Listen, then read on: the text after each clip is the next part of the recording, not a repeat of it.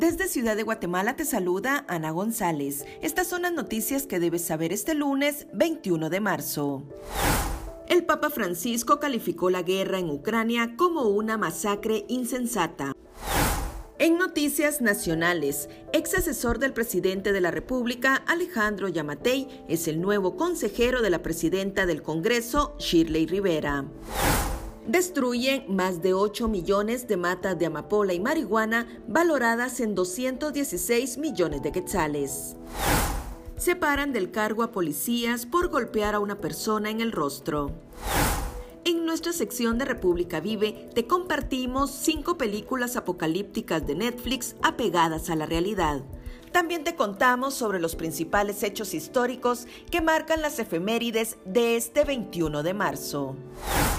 Eso es todo por hoy. Para mayor información ingresa a república.gt y mantente informado sobre las noticias del día. También nos puedes seguir en redes sociales como República GT.